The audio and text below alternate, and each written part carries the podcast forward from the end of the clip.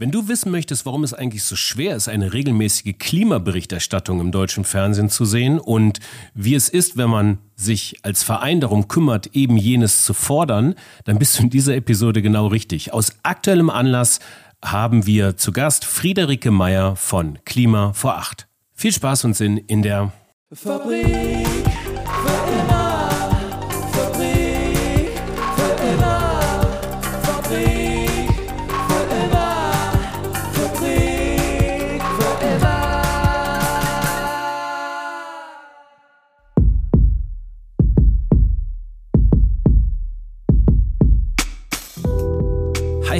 Herzlich willkommen in der Gedankenkantine der Fabrik für immer. Für alle diejenigen, die sich hier zum ersten Mal reinsneaken, mein Name ist Frank Schleder, ich bin der Host dieser Podcast-Reihe und normalerweise reden wir hier über und mit einer nachhaltigen Wirtschaft im engeren und im weiteren Sinne. Heute verlassen wir ein bisschen unseren Home-Turf und reden über Fernsehen und Klimaberichterstattung. Das liegt, natürlich sage ich das nicht ganz uneigennützig, auch daran, dass ich lange Zeit beim Fernsehen gearbeitet habe und wir immer noch sehr gerne Videos und Filme produzieren. Insofern ähm, möchten wir euch mal mitnehmen auf die Reise, wenn es darum geht, wie man als Verein, als Initiative feststellt, dass es viel zu wenig Klimaberichterstattung im deutschen Fernsehen gibt, zum Beispiel im Vergleich zur Wirtschaftsberichterstattung. Und das hat eben diese Initiative, der Verein Klima vor Acht, ähm, durchgezählt. Mit Hilfe von Algorithmen konnten sie das Programmarchiv der ARD aus dem Jahr 2020 durchforsten und kam zu eben jedem Ergebnis. Das veranlasste sie, einen offenen Brief an die ARD zu schreiben. Ein großes Medienecho war die Folge. Jetzt mittlerweile ist es so, dass die ARD Gesprächsbereitschaft signalisiert hat, dass RTL ein ähnliches Format in ihrem Programmablauf plant. Ähm, es gibt auch ein ähnliches Format schon in England. Äh, Sky News hat ein tägliches Klimaformat. Und wie sowas vonstatten gehen kann, das wollte Klima vor acht selbst erfahren, haben sechs Episoden, Beispielsepisoden produziert, die seit Donnerstag, dem 22. April bei YouTube zu finden sind. Das ist alles in den Shownotes zu finden. Lange Rede, kurzer Sinn. Mit unserer Gästin sprechen wir über diese Initiative, über ihren Weg und unsere Gästin, die da ist. Ja, hallo. Äh, mein Name ist Friederike. Ich bin, wie du schon gesagt hast, Pressesprecherin von Klima vor Acht e.V. Ähm, daneben arbeite ich als freie Journalistin und Schlussredakteurin. Und Hobbys habe ich zurzeit äh, tatsächlich keine mehr so richtig, weil es so wahnsinnig viel zu tun gibt. Wie ist die Idee eigentlich bei euch entstanden? Wie ging das Ganze los? Ja, also die ähm, Idee zu Klima vor Acht, die haben wir nicht erfunden. Die gab es schon länger, weil dieser Gedanke ja auch sehr naheliegend ist, dass in ähm, diesen Zeiten, dass so ein Format ähm, für regelmäßige Klimaberichterstattung einfach fehlt. Letzten Endes ähm, sind wir so ein bisschen aus dem Frust entstanden, ähm, dass da nichts passiert und dass da vor allem auch bei den öffentlich-rechtlichen nichts passiert nachdem es schon von unterschiedlichen Seiten immer wieder diese Forderung gab und die immer wieder herangetragen wurde, gerade speziell an die ARD. Also zum Beispiel gab es mal eine Petition 2019, ähm, wo, glaube ich, bislang über 30.000 Menschen unterschrieben haben, ähm, dass, es ein, dass es ein Format wie Klima vor Acht gibt.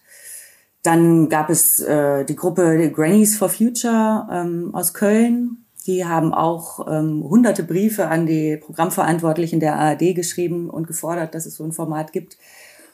Und dann gab es zum Beispiel ähm, von der Bewegung Extinction Rebellion ähm, im letzten Jahr äh, eine Aktion, wo der NDR in Hamburg blockiert wurde, wo auch diese Forderung aufgestellt wurde.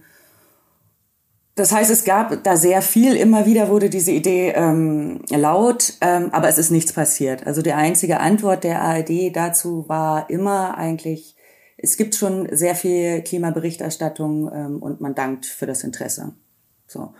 Und das, ähm, das war unglaublich frustrierend, das zu sehen. Und dann haben wir uns zusammengesetzt und haben gesagt, okay, wie kann man da irgendwie anders rangehen. Ähm, wie kann man da was in Bewegung bringen? Und haben uns dann entschlossen, selber so ein Format zu produzieren, als eine Art Beispielsendung.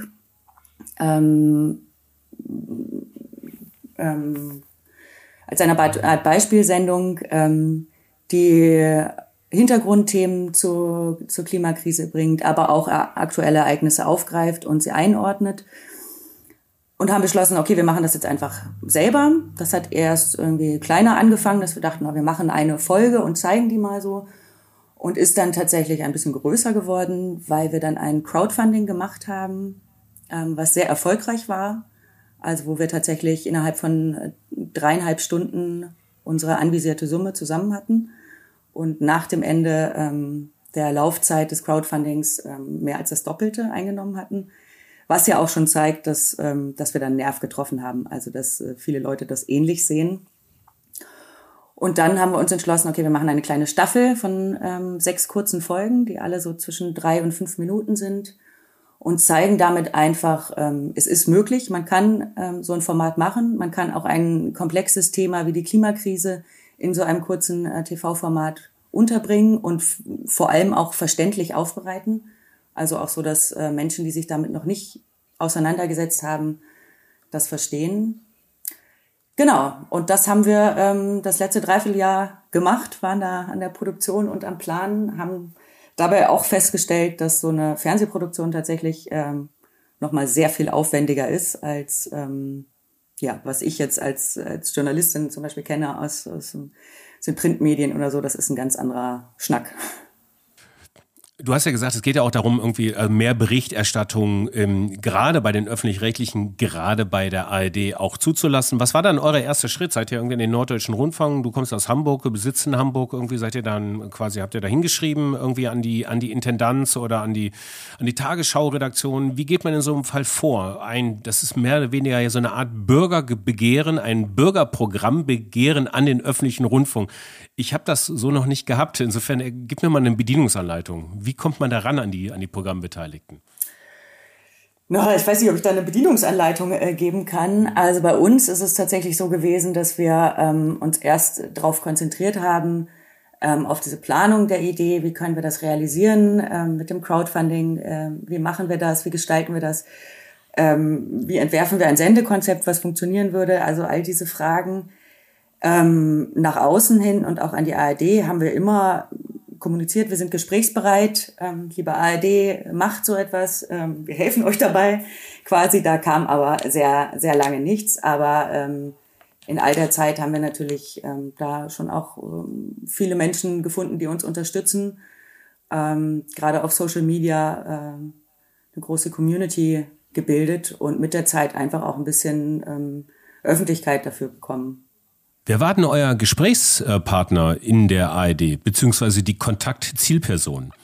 Vor kurzem haben wir uns dann tatsächlich ähm, ganz direkt an die ARD gewandt und da an den Vorsitzenden Tomburo mit einem offenen Brief, wo wir nochmal unsere Forderung bekräftigt haben, ähm, wo wir nochmal geschrieben haben, wie wichtig wir es finden, dass gerade die öffentlich-rechtlichen ähm, wegen ihres Informations- und Bildungsauftrags sich dieses Thema annehmen ähm, und eben auch äh, selber so ein äh, Format entwickeln und umsetzen. Also das, was wir jetzt machen mit unseren eigenen Folgen, das ist ja ähm, eine Art, das sind ja äh, Beispielfolgen. Damit wollen wir nur zeigen, es geht und so könnte man es machen. Aber wir erwarten natürlich schon von den öffentlich-rechtlichen, dass sie das, ähm, dass sie selber so ein Format oder ein ähnliches Format umsetzen. Diesen offenen Brief kann man übrigens auch noch ähm, unterzeichnen. Also dafür haben wir viele prominente Erstunterzeichnerinnen finden können aus ähm, Medien, Kultur ähm, und auch Wirtschaft. Viele Institutionen und Unternehmen haben da auch unterschrieben.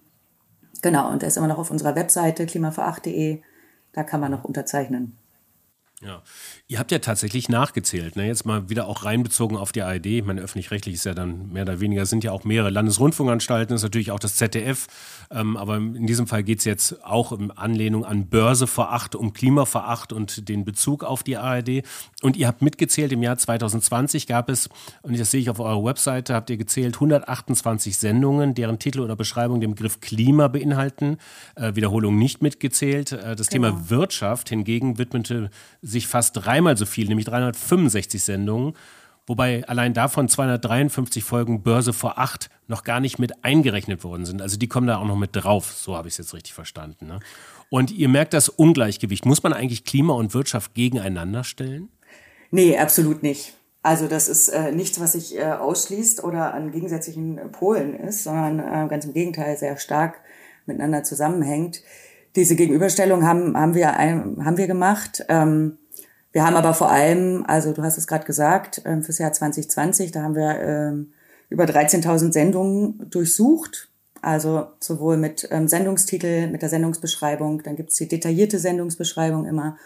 Und das Wer hat das gemacht und wie habt ihr das gemacht?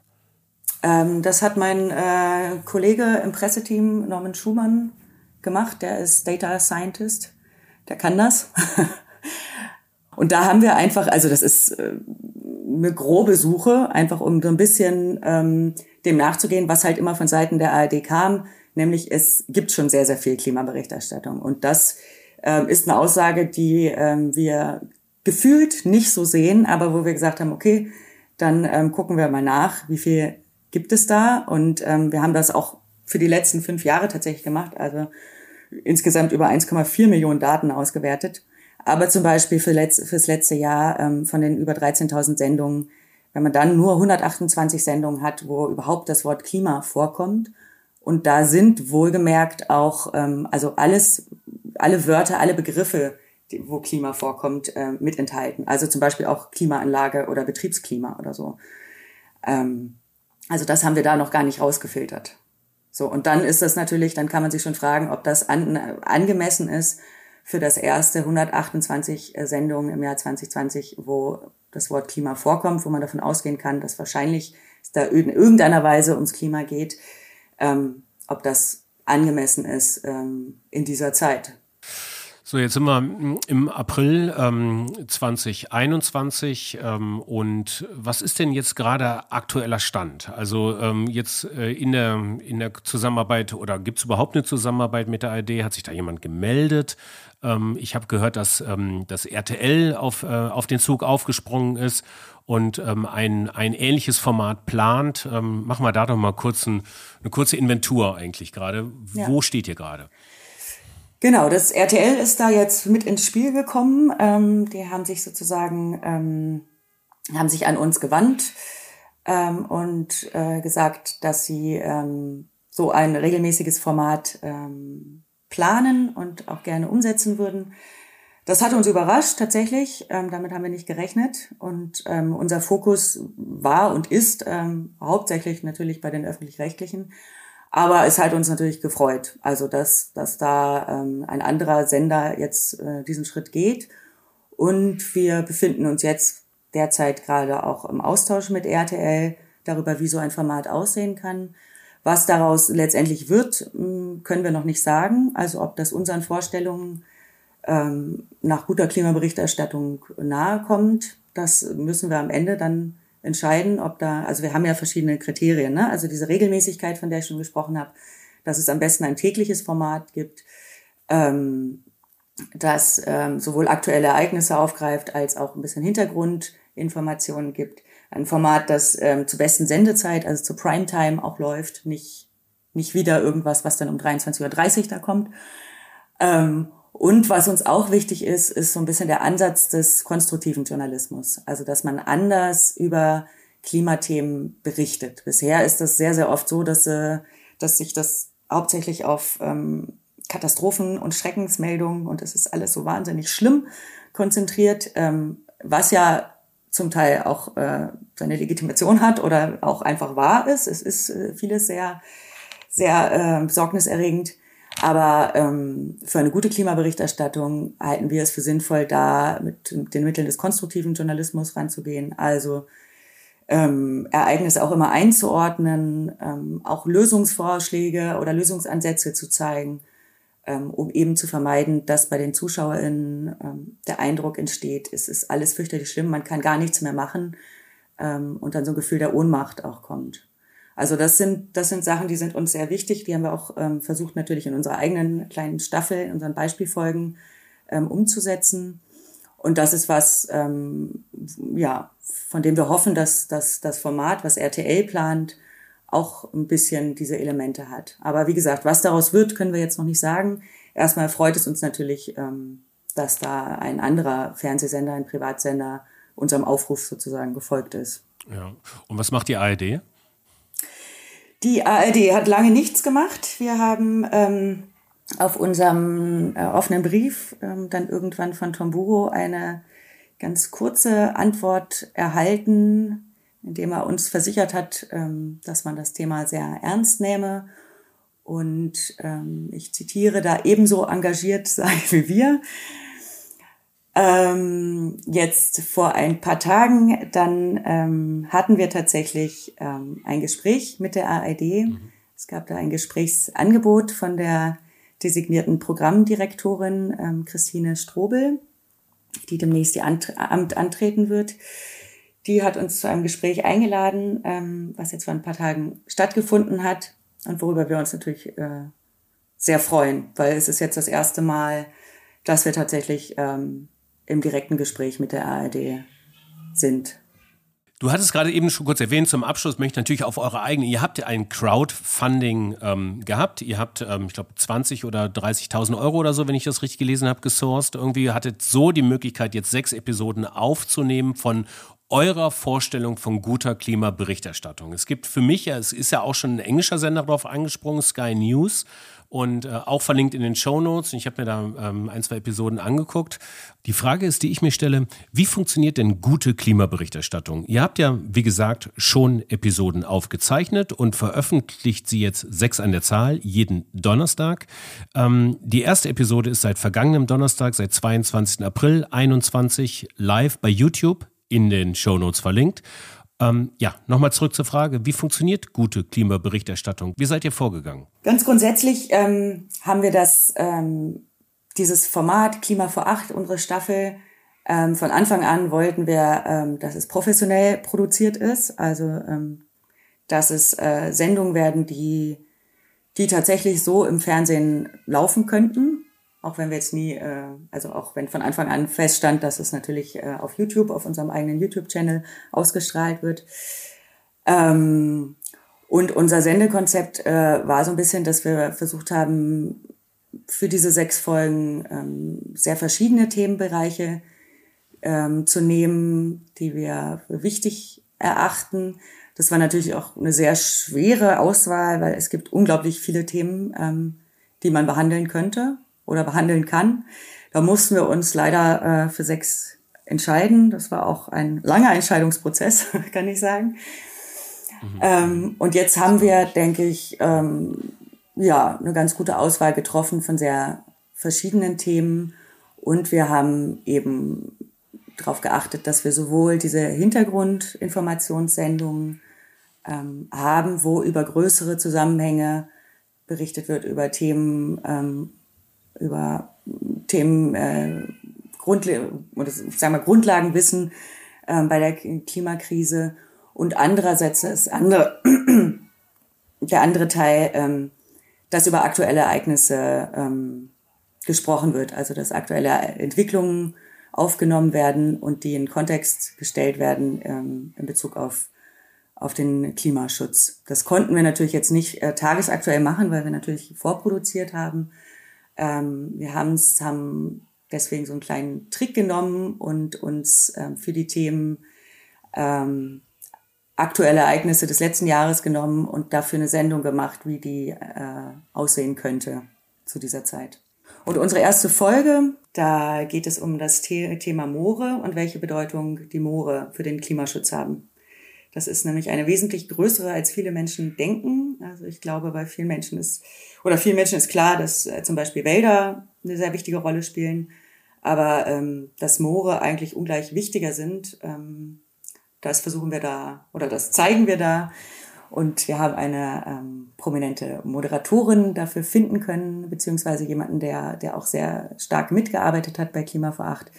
Und das ist äh, Nina Eichinger, die auch Umweltwissenschaftlerin ist. Genau. Und das ist eine von drei ModeratorInnen, die wir für unsere Sendung vorgesehen haben. Okay, alles klar. More to come. Also wie gesagt, in den Shownotes gibt es die Verlinkung zum YouTube-Channel von Klima vor Acht ab dem 22. April. Sechs Episoden, jede Woche Donnerstag, Friederike? Eine? Genau, jede Woche Donnerstag eine, immer um 19.55 Uhr. Das ist oh. unsere Primetime. Im knallharten Gegenprogramm zu Börse vor acht. Genau. Und danach natürlich über alle Zeiten im digitalen Weltarchiv von Google zu finden. Alles klar. Gut, Friederike, dann ähm, drücke ich euch die Daumen. Viel Spaß. Ich werde es mir auf jeden Fall alle reinziehen, die Folgen. Ähm, toll, was ihr macht. Äh, spannende Berichterstattung und äh, wahnsinnig dieser Weg, irgendwie die Energie aufzubringen, irgendwo sowas auch dann auf die Schienen zu stellen, nach dem Motto, man müsste mal und auch was zu tun. Und ähm, also Hut ab dafür. Ich drücke euch die Daumen und äh, danke dir, Friederike. Auf bald. Ja, danke auch für die Einladung.